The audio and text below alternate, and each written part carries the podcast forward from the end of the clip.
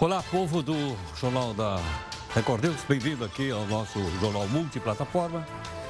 Hoje nós temos uma opção de coisa importante para você. Você pode nos acompanhar no nosso canal de São Paulo, que é o 42.1, no Rio, 52.1. Ou então, em todas as redes sociais que nós estamos aqui, e você usa inclusive a rede social para participar das três lives que tem dentro do jornal. E tem uma live às 10 da noite também para você fazer o comentário daquilo que você julgar procedente.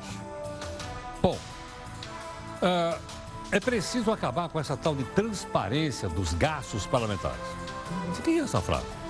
Essa afirmação incisiva é aqui do Faísca, que é o anti-herói do Jornal da Record News. O Faísca está indignado. Dá uma olhada aqui, ó. Olha só a notinha que ele levou lá. Combustível de avião, 500, 500 mil reais. Três hambúrgueres, 350 reais. 18 cerveja pura, 4.500. Isso aqui foi, ó, aqui, assinado o Faísca aqui, ó. Tá certo ou não? Então tá aí. Agora, também tem o avião comprado por um senador. Comprou combustível com nossa grana. Aí eu falei assim, onde se viu, o homem não pode nem comer um hambúrguerzinho, já bota aí na internet, vai passar fome. O senador tem direito de viajar de jatinho, de helicóptero, isso faísca. Afinal, quem paga mesmo é o povo. Na sua opinião, qual é a importância que tem o portal da transparência para o cidadão? Gostaria que você fizesse comentário, manda aqui para mim nas redes sociais da Record News, ok?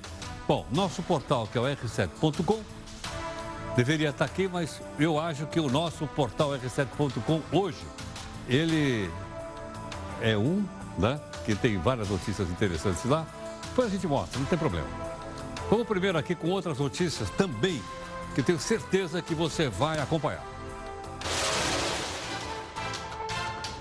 O presidente da França chama o fogo na Amazônia de crise internacional e convoca os países mais ricos do mundo. O Supremo proíbe a redução do salário do funcionário público de Estado e município. O mundo está de olho na Amazônia. Mas afinal, por que ela é tão vital para o planeta Terra? A gente vai explicar. Queimadas na Amazônia mostram o nosso desprezo com o meio ambiente. Como é que a gente pode ajudar? Vamos dar algumas dicas. O planeta agradece. O Ministério da Economia corta cafezinho e reduz o número de estagiários. São algumas medidas para conseguir economizar 366 milhões de reais. A Júlia, estagiária aqui do jornal, já está apreensiva. Funcionários dos Correios criam um site para criticar a privatização da empresa e reagem. Deixe a gente trabalhar. Todo mundo fala de privatização. Você tem dúvida se é bom ou se é ruim? A gente vai explicar para você. Condenado a mais 200 anos em Chilindró, Cabral quer mudar de. Diz que a sua família está sendo desrespeitada em Bangu e pede transferência. Seria para a mansão lá de Mangaratiba?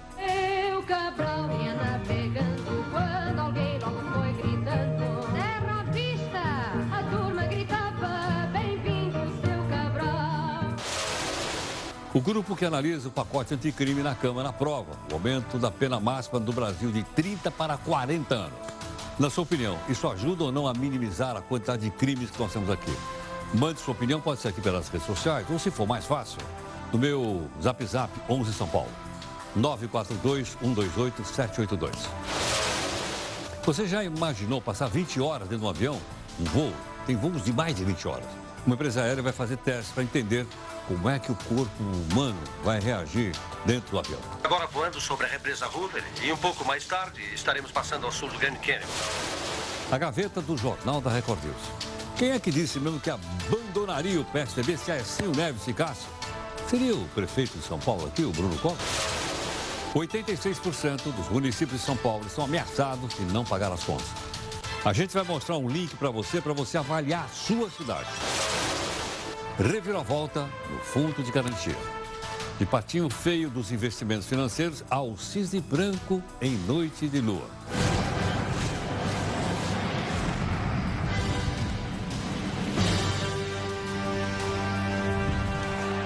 Dá para acreditar?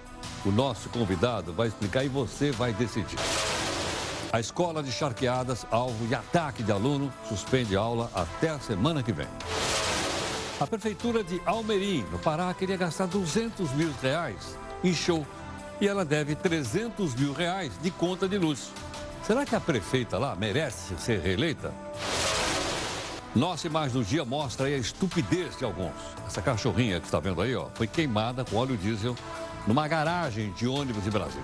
Não esqueça que o Jornal da Record News está em multiplataforma. Aqui em São Paulo nós temos o canal também 42.1, 52.1 no Rio. E através de todos eles você pode cobrar da gente busca de isenção e busca de interesse público.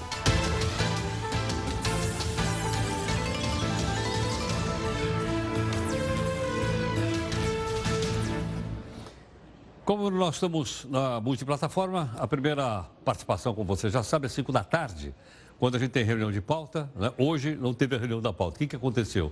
Hoje né, nós gravamos sempre lá, ou estamos ao vivo no portal R7, mas hoje não foi possível. Mas a nossa hashtag continua mesmo, é o JR News, para você mandar aqui informações, comentários, enfim, né? para que a gente possa se comentar.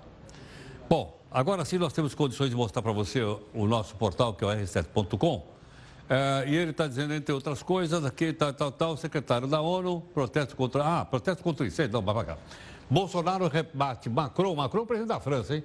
Sobre crise da Amazônia. A gente vai explicar isso aqui da, com mais detalhezinho aí, ok, não? Para gente, a gente poder entender melhor.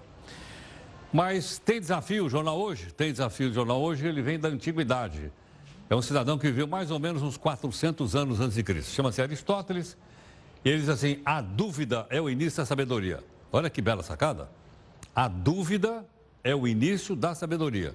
Então, para a gente se tornar mais sábio, primeiro nós somos obrigados a aprender a duvidar.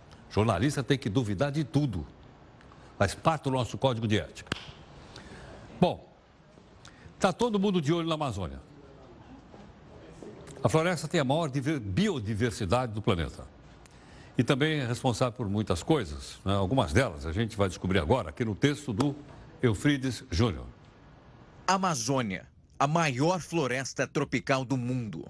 Uma em cada dez espécies conhecidas estão lá, e uma infinidade de fauna e flora ainda nem foram descobertas pelos cientistas. Por isso, assegurar a biodiversidade garante sustentabilidade natural e ainda ecossistemas saudáveis, que podem se recuperar melhor de desastres, como queimadas, por exemplo.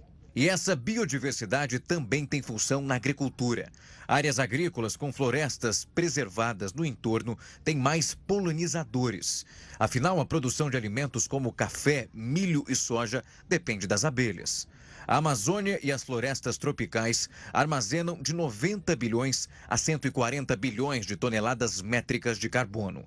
Isso ajuda a estabilizar o clima em todo o mundo. A floresta amazônica produz ainda imensas quantidades de água. Os chamados rios voadores levam umidade da bacia amazônica para o centro-oeste, sudeste e sul do país. Eles são formados por massas de ar carregadas de vapor de água. Esses rios voadores também influenciam chuvas na Bolívia, Paraguai, Argentina, Uruguai e até no extremo sul do Chile. Segundo estudos do Instituto Nacional de Pesquisas da Amazônia, uma árvore com copa de 10 metros de diâmetro pode bombear para a atmosfera mais de 300 litros de água em forma de vapor por dia mais do que o dobro da água usada todo dia por um brasileiro. Já uma árvore com uma copa de 20 metros de diâmetro pode evaporar mais de mil litros por dia, o que representa chuva para irrigar lavouras, encher os rios e represas que alimentam hidrelétricas do país. Além disso, o rio Amazonas é responsável por 20% das águas doces levadas aos oceanos do mundo.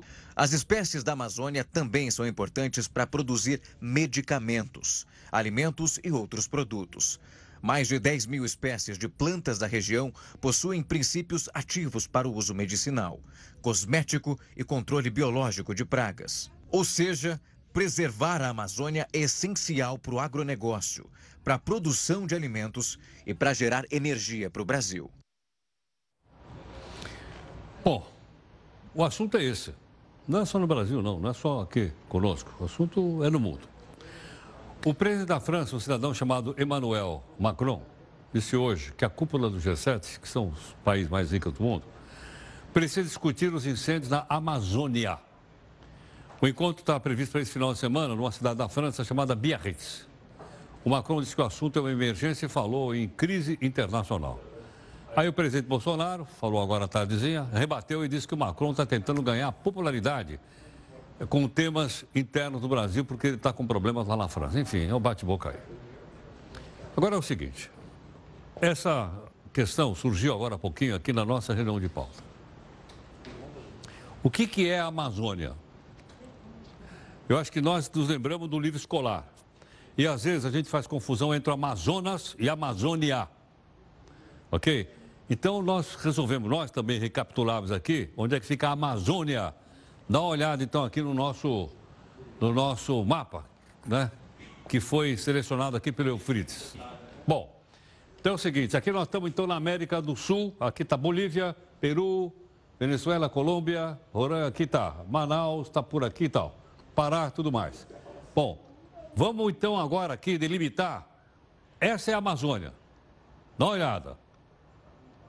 Essa é a Amazônia, ela está em parte da Bolívia, Brasil, parte do Peru, ponta do Equador, na Colômbia, na Venezuela, na Guiana e tal e tal, mas fica a maior parte do território brasileiro. Ok? Vamos ver mais ou menos o tamanho dessa, dessa, desse gráfico. É possível, Feliz, a gente mostrar então ele deitadinho assim para a gente ver? Vamos, vamos lá? Ok. Bom, então vamos começar, deixa eu ver se eu me acho aqui, onde é que nós estamos e tal, tal, tal, tal, tal. Então nós estamos percorrendo a Amazônia. Deixa eu ver se eu, eh, se eu vejo aqui. Essa aqui é a parte norte, ó. Tem a Amazônia aqui. O Rio Amazonas está aqui, tá certo? Essa aqui é a região do Rio Amazonas. Ok. Né? Que caminha em direção ao Oceano Atlântico, como eu aprendi lá na, na escolinha. Tá ok ou não? Bom, dá para a gente mostrar além dessa, da, dessa parte Vamos ver se a gente consegue agora ver de uma maneira mais extensa. Vamos lá, opa, opa, opa. Está aqui. Então, uh, vamos começar por aqui, ó. Então, vamos sair da Bolívia, é isso?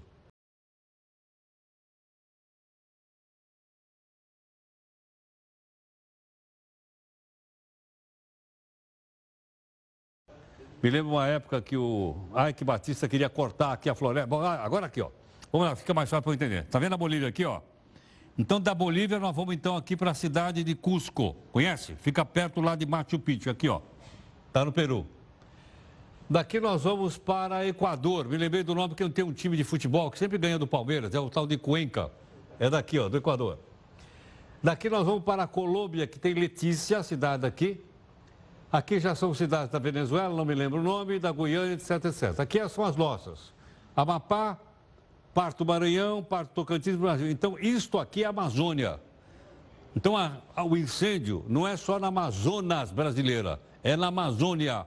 Tem fogo na Bolívia, tem fogo fora da Amazônia, no Paraguai, tem fogo onde mais? Ah, no Mato Grosso, fora da, da, da Amazônia. Essa daqui, ó, é, a, é o pedação da América, da América do Sul do Amazonas, na Amazônia.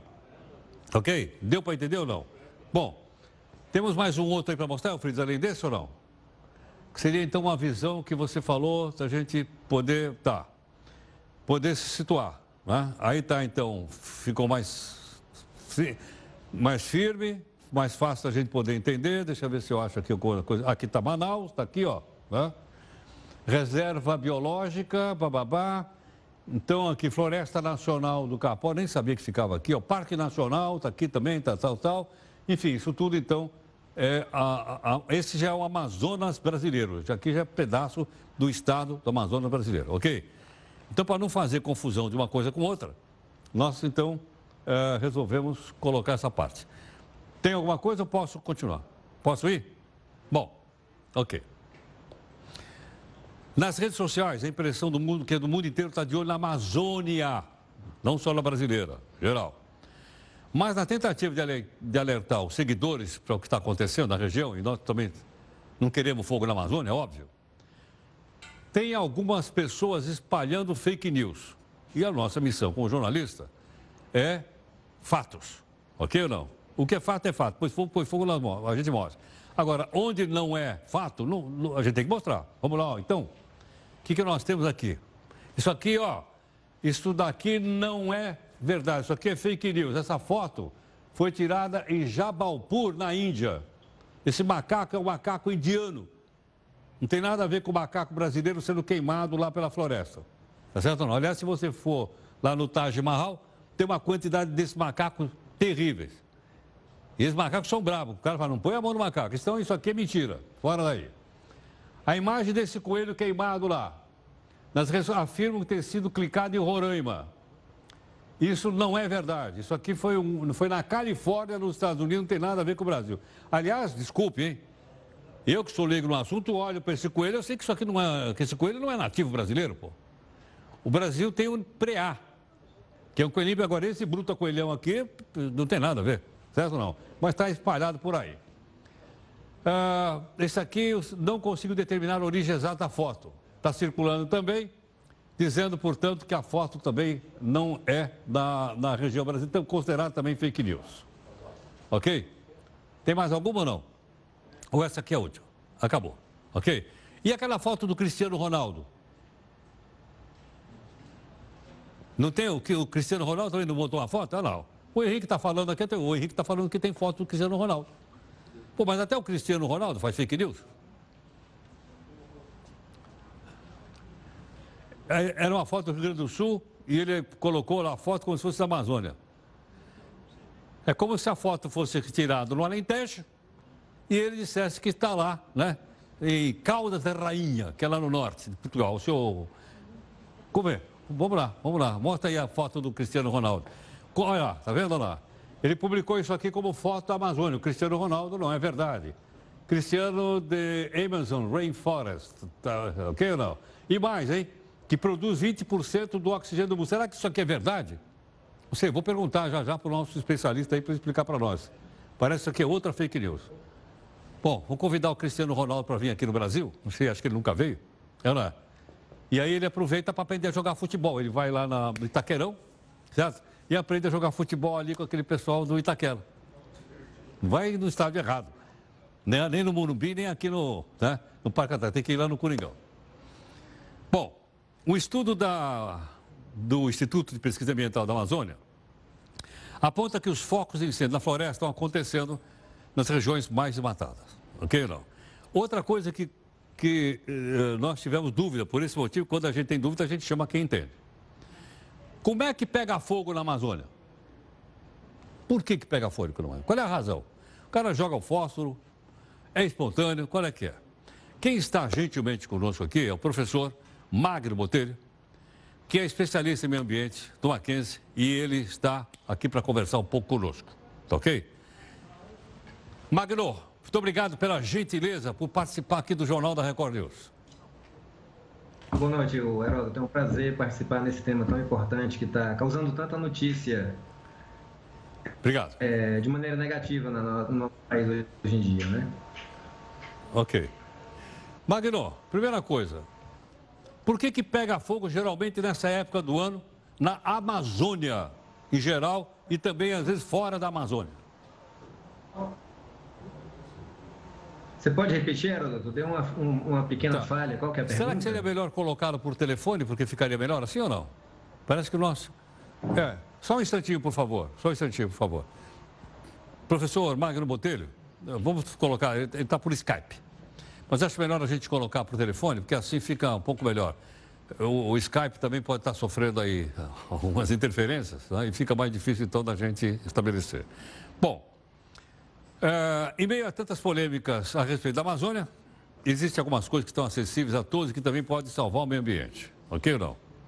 Em outras palavras, assim, além da gente mostrar, tem que mostrar mesmo, está pegando fogo, nós separamos aqui seis atitudes para nós, eu, você e a turma toda aqui, fazer no seu dia. Porque não, não basta falar. O que, que nós estamos fazendo para ajudar?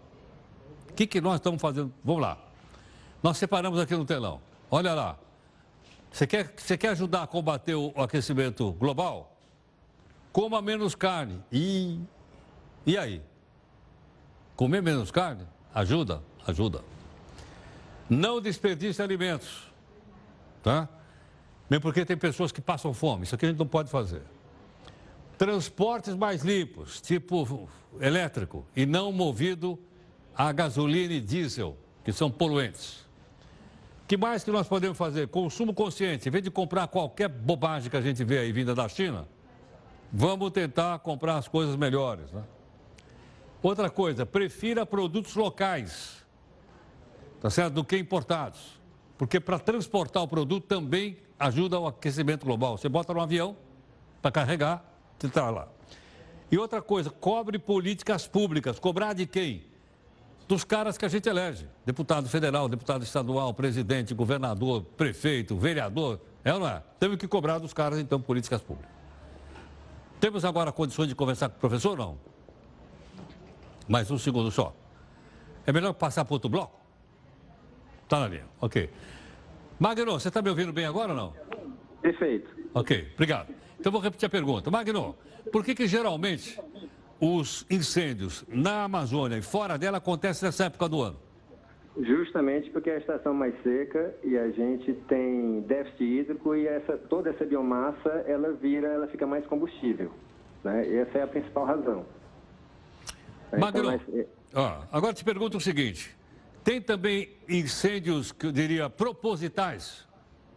Tem. O que a gente vê, Heródoto, pelo, pelas estatísticas que são publicadas pelos institutos de pesquisa, é que esses incêndios, eles são muito mais frequentes nos municípios que tiveram maiores índices de desmatamento, tá?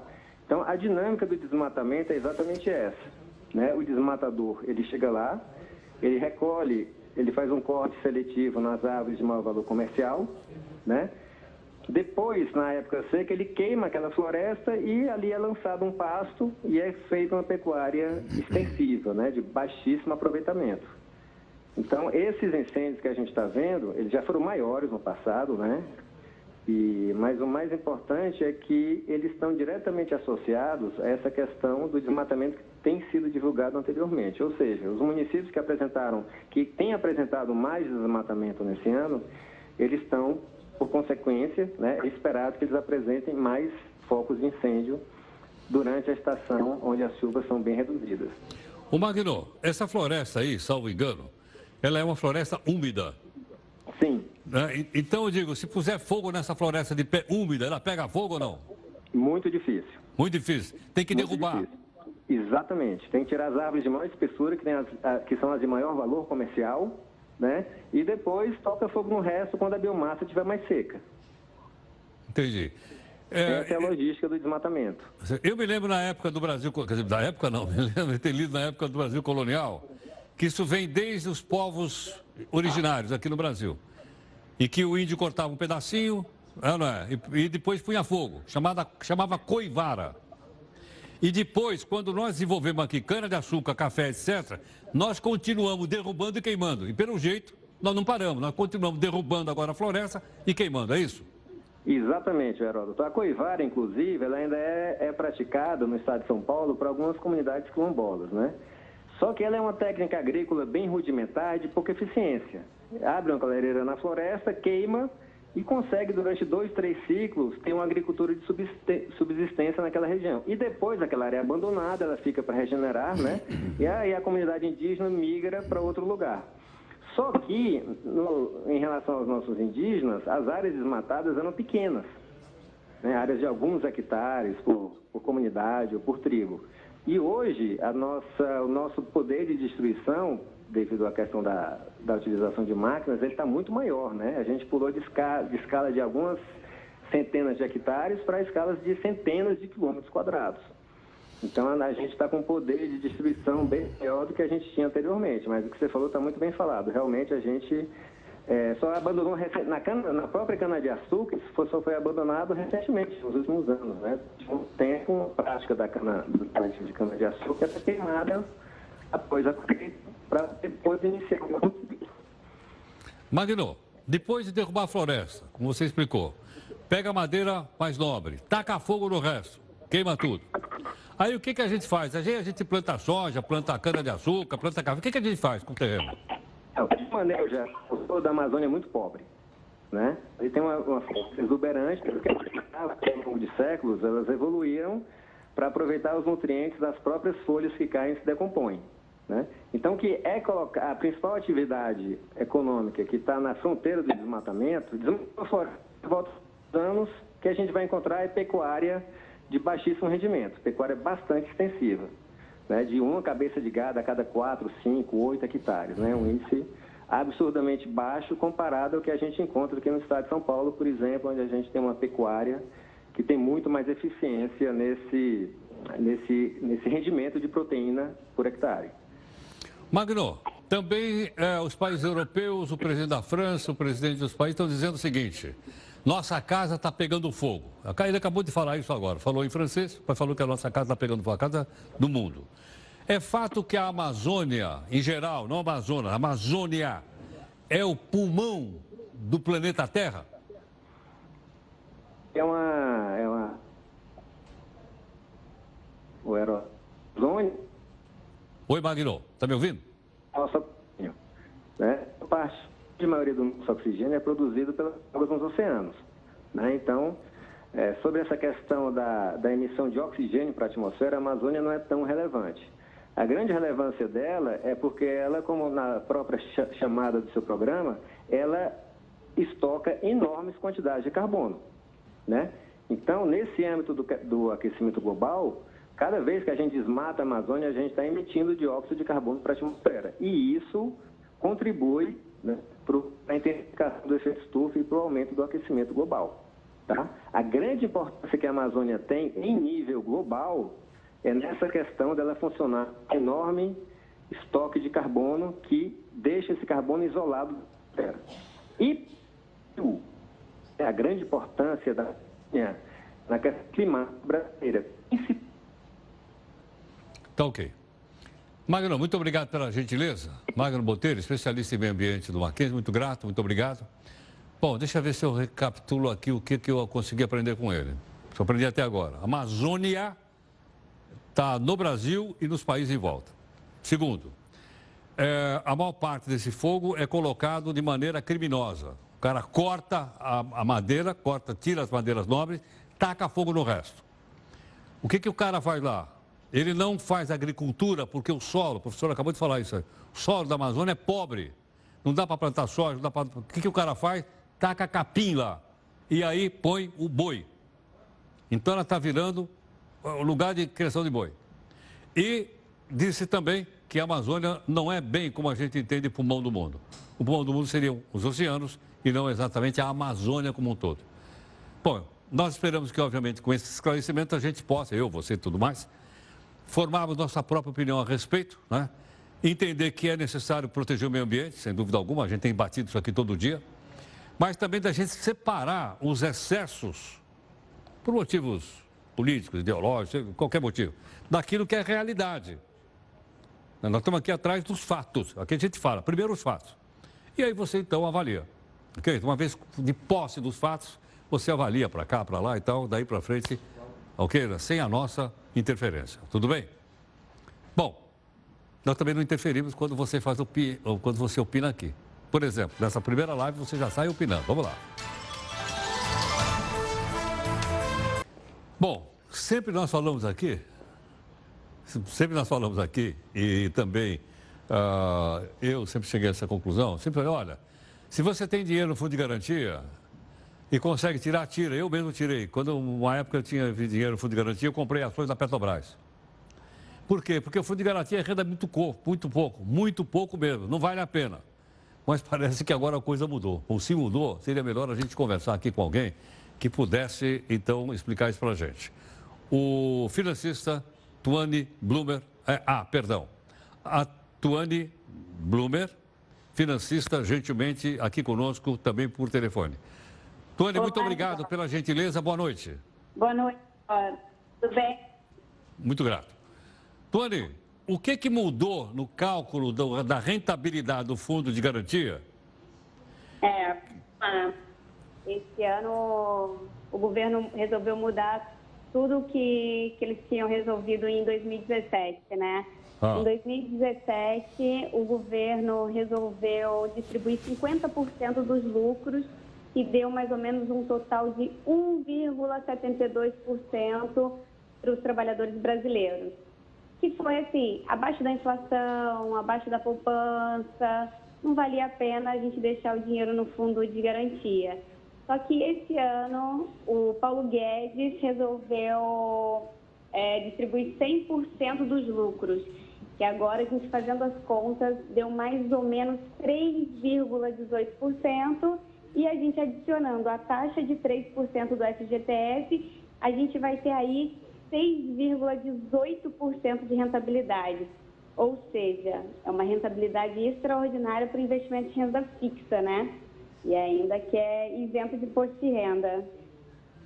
Então, Então, assim, Ah, então- ah, até o dia 31 de agosto, a gente já deve estar recebendo esse, esse lucro nas contas para o brasileiro hum, poder fazer o que bem entender, né?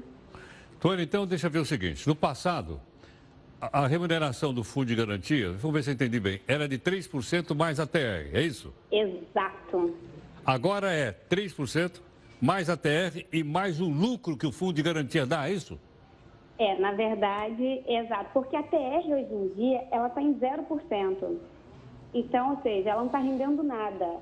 Então, a gente tinha, na verdade, um rendimento de 3% somente. Como no ano de 2017, no governo Michel Temer, eles resolveram fazer a distribuição de 50%, a gente teve 3% de FGTS mais 1,2%, 1,72%. A gente chegou em uma rentabilidade de 4,72%. Agora, esse ano, a gente tendo 100% dos lucros, mas a TR ainda continua zero, a gente vai somar a taxa do FGTS, que é de 3%, mais 3,18%, que vai dar aí 6,18% aproximadamente. Bom, então esse ano é, é um bom negócio para eu deixar meu dinheiro lá no fundo de garantia em vez de tirar? Exato. Não, hoje em dia é o melhor rendimento de renda fixa que você vai ter. Nenhum rendimento, nenhum investimento de renda fixa vai te pagar mais do que o FGTS. Não tem CDB, não tem LCI, não tem LCA, debêntures incentivadas, tudo ficou para trás do FGTS. Então, assim, se você puder não mexer nesse dinheiro e deixar ele lá rendendo quietinho, deixa seu dinheiro no FGTS que você vai estar fazendo um excelente negócio. Bom, mas aí se eu ganhar esses 6%, 6,18% que você falou, aí eu não vou ter que pagar imposto de renda, ele vai lá e come um pedaço do da minha grana? Não, não, não. O FGTS você não tem necessidade de pagar imposto de renda. Ele é livre de imposto de renda. Por Tony, eu tenho- isso Ah. que ele está tendo uma rentabilidade maior do que qualquer outro investimento de renda fixa. Tem uma pergunta também para você, Tony da Leide. Ela pergunta o seguinte, mas se a pessoa está endividada, vale a pena tirar para pagar a dívida? Então, vamos lá. A gente tem agora essa... O governo, ele estipulou em torno de 500 reais, né? Para a gente fazer o saque. Se você tem um- uma dívida no cartão de crédito, no cheque especial, que chegue a esse valor, sim, você tira o seu dinheiro porque os juros do cheque especial, o fundo do, o- os juros do cartão de crédito são exorbitantes. Então, sim, você tira. Ah, eu faço bolos para fora, eu tenho necessidade de comprar mais uma batedeira porque assim eu vou aumentar minha produtividade. Sim, pode tirar. Agora, se você pensar em tirar para pagar uma conta que seja além, ah, 5 mil reais, não vale a pena. 10 mil reais, não vale a pena. Ou vou comprar um celular novo. Não, deixa o seu dinheiro rendendo lá. Só vale a pena se a sua dívida for muito próxima aos 500 reais. Entendi. Tony, muito obrigado pela gentileza, muito grato pela sua, pela sua participação aqui conosco no jornal. Imagina, eu que agradeço, Heródoto. Boa noite. Muito grato. A financista Tuane Blumer conversando aqui conosco, né? Ah, e dando, percebeu? Então, então, assim, se eu puder deixar minha grana lá, eu vou deixar. Porque ele vai render 6,18. E ela falou, é o melhor investimento no momento. Renda fixa. E praticamente não tem risco. E não tem imposto de renda, entendeu ou não? Agora, se eu tenho uma dívida pequena e eu estou pagando juro alto, claro, aí eu vou tirar o dinheiro de lá e vou pagar a minha conta. Ok? Acho que ficou claro para todos nós. Né? Muito grato. Você continua opinando aqui conosco. Vamos para a nossa segunda live aqui dentro do jornal. Não esquece que tem live às 10 da noite também para você falar da Amazônia.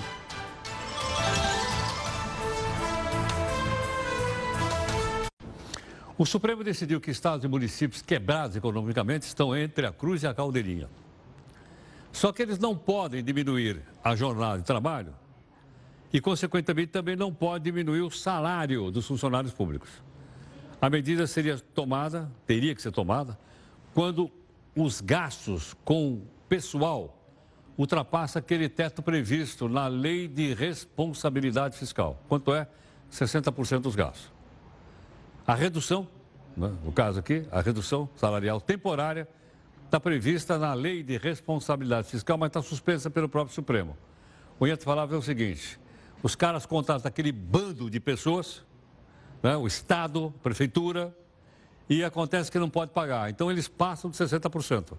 Ok? Aí eles querem reduzir salário. O Supremo diz que não pode reduzir, não. E aí? O que, que vai acontecer? Quer ver? Nós recebemos aqui uma informação interessante e resolvemos mostrar para você.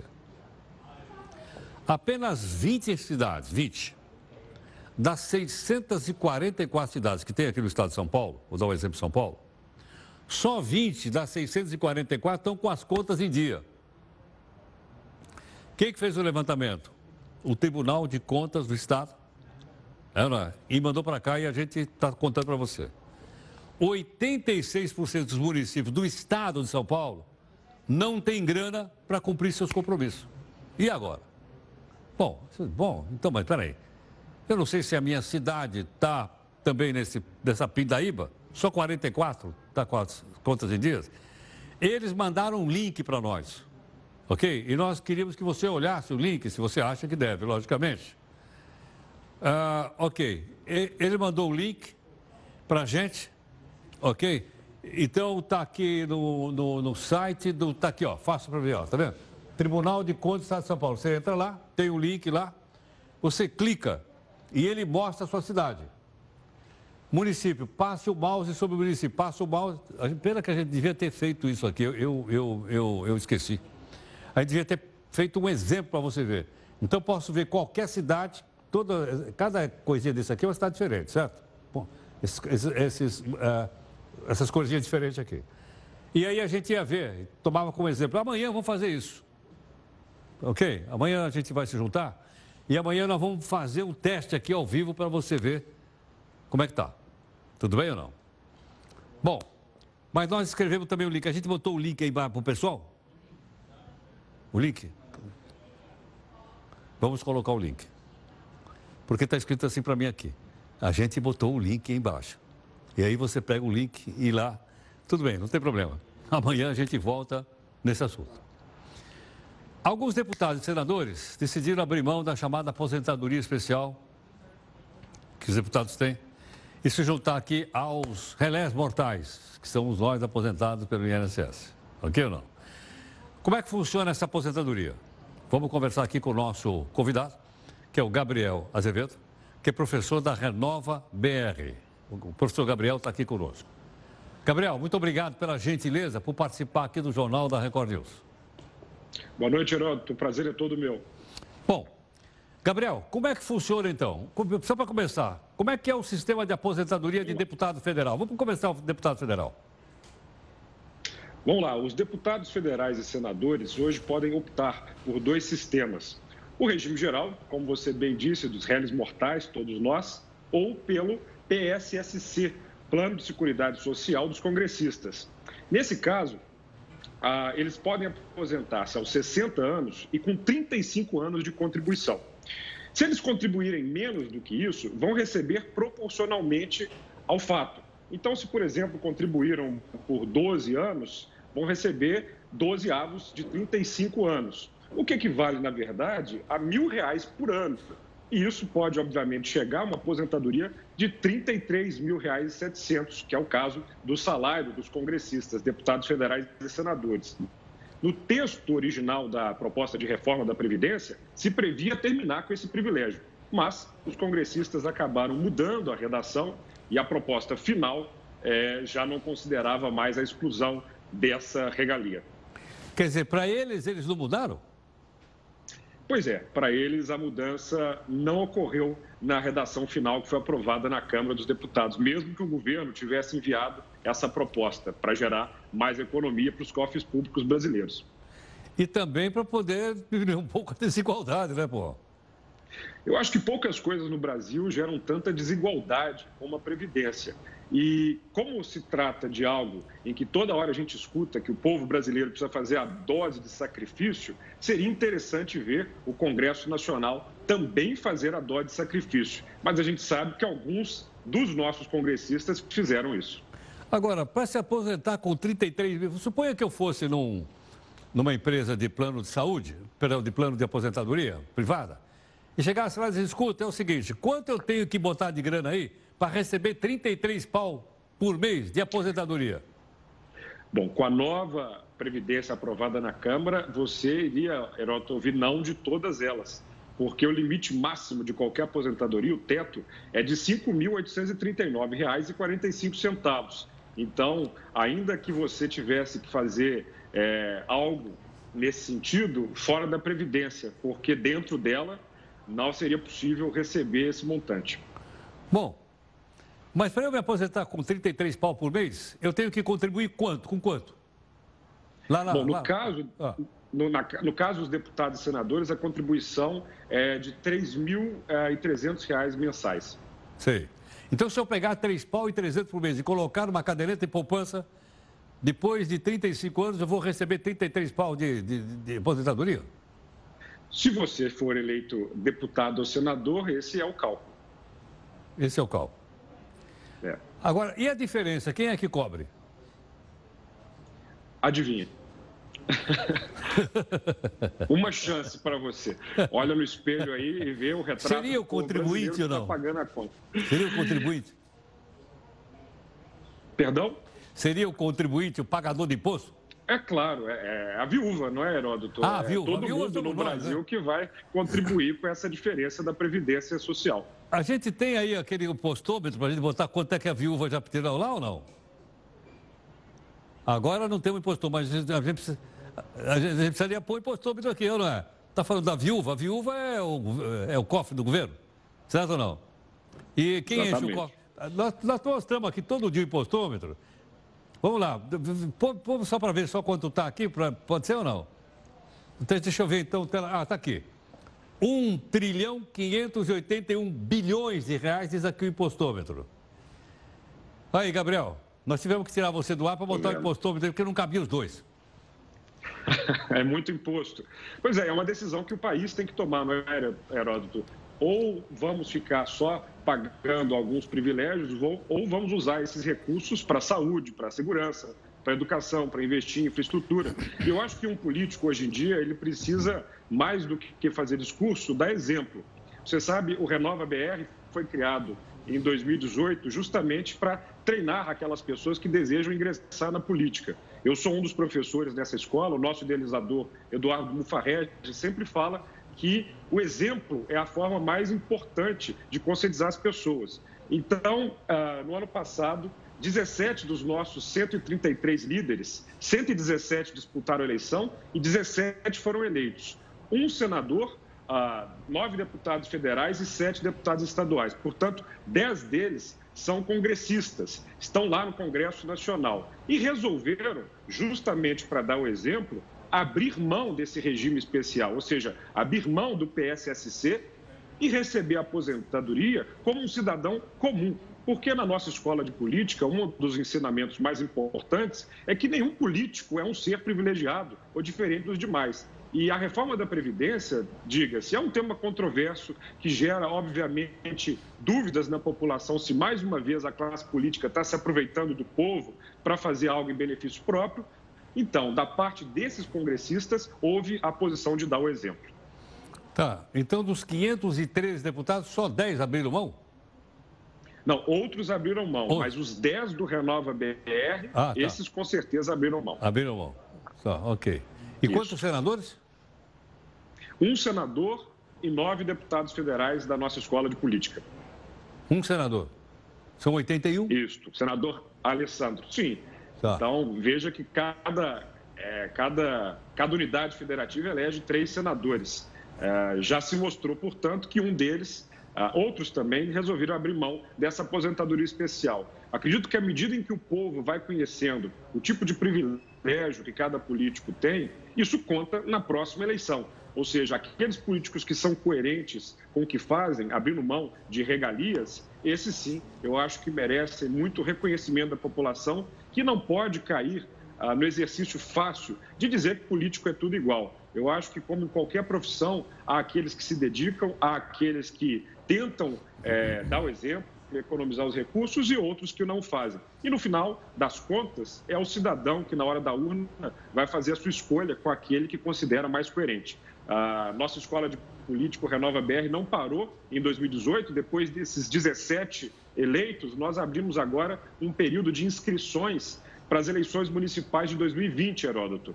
E foram 31.359 inscritos que Nossa. desejavam ser candidatos a vereador e prefeito no ano que vem.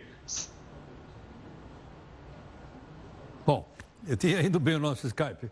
Gabriel. Selecionamos agora cerca de já me se preparando para as candidaturas. Perfeito. Gabriel, obrigado pela gentileza. Muito obrigado, Heródoto. E qualquer dúvida que o cidadão tiver, é só entrar em renovabr.org. A gente está à disposição para esclarecer tudo. renovabr.org, é isso?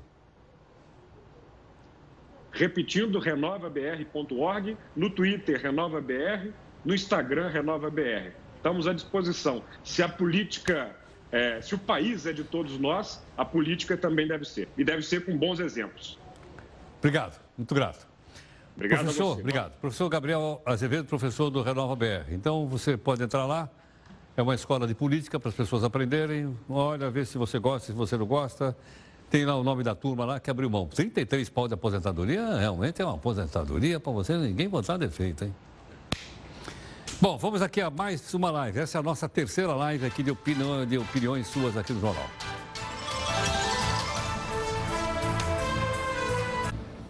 O ex-governador do Rio, o Sérgio Cabral, condenado a mais de 200 anos de cadeia, quer mudar de residência, ou melhor, de presídio.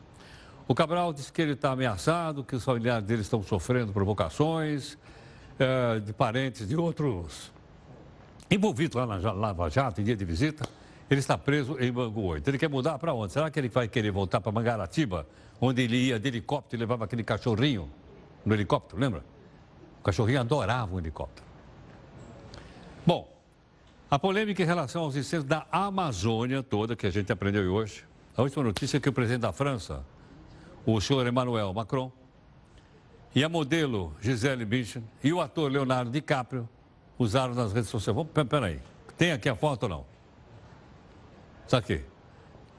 Our house is burning. Diz... Onde é que é? Mudou a foto? Eu me perdi agora. Eu ia começar a ler, mas onde é que está? Não é, mesmo, não é o mesmo texto, mudou o texto. Enfim, é o seguinte: o que, que nós queríamos dizer? Aqui, está lá. Our house is burning. Nossa casa está queimando. Literally. É, literalmente. Ah, olha aqui. A floresta amazônica que que, cujo, é, que é um pulmão do mundo, que produz 20% do oxigênio para o nosso planeta, está em fogo. A foto publicada não é de agora, é isso ou não? Essa, essa foto é de 2003. Então, o, ele errou. Já morreu. Ele era da National Geographic, ele morreu. Então, essa foto é de. E a foto do Leonardo DiCaprio. Cadê o Caio com o Leonardo? É a mesma? A mesma? Ah. Ah, Gisele Bündchen, o Leonardo DiCaprio e o Macron usaram essa foto, essa foto aí é de 2003. Nós não queríamos ver nunca isso pegar fogo, mas na pena queria que precisamos colocar os termos corretamente. Bom, nós vamos encerrar o jornal hoje, né? todos nós aqui, solidariamente em relação à Amazônia, sem dúvida alguma. Por esse motivo, nós vamos então uh, tratar esse tema no encerramento do jornal. Vamos lá.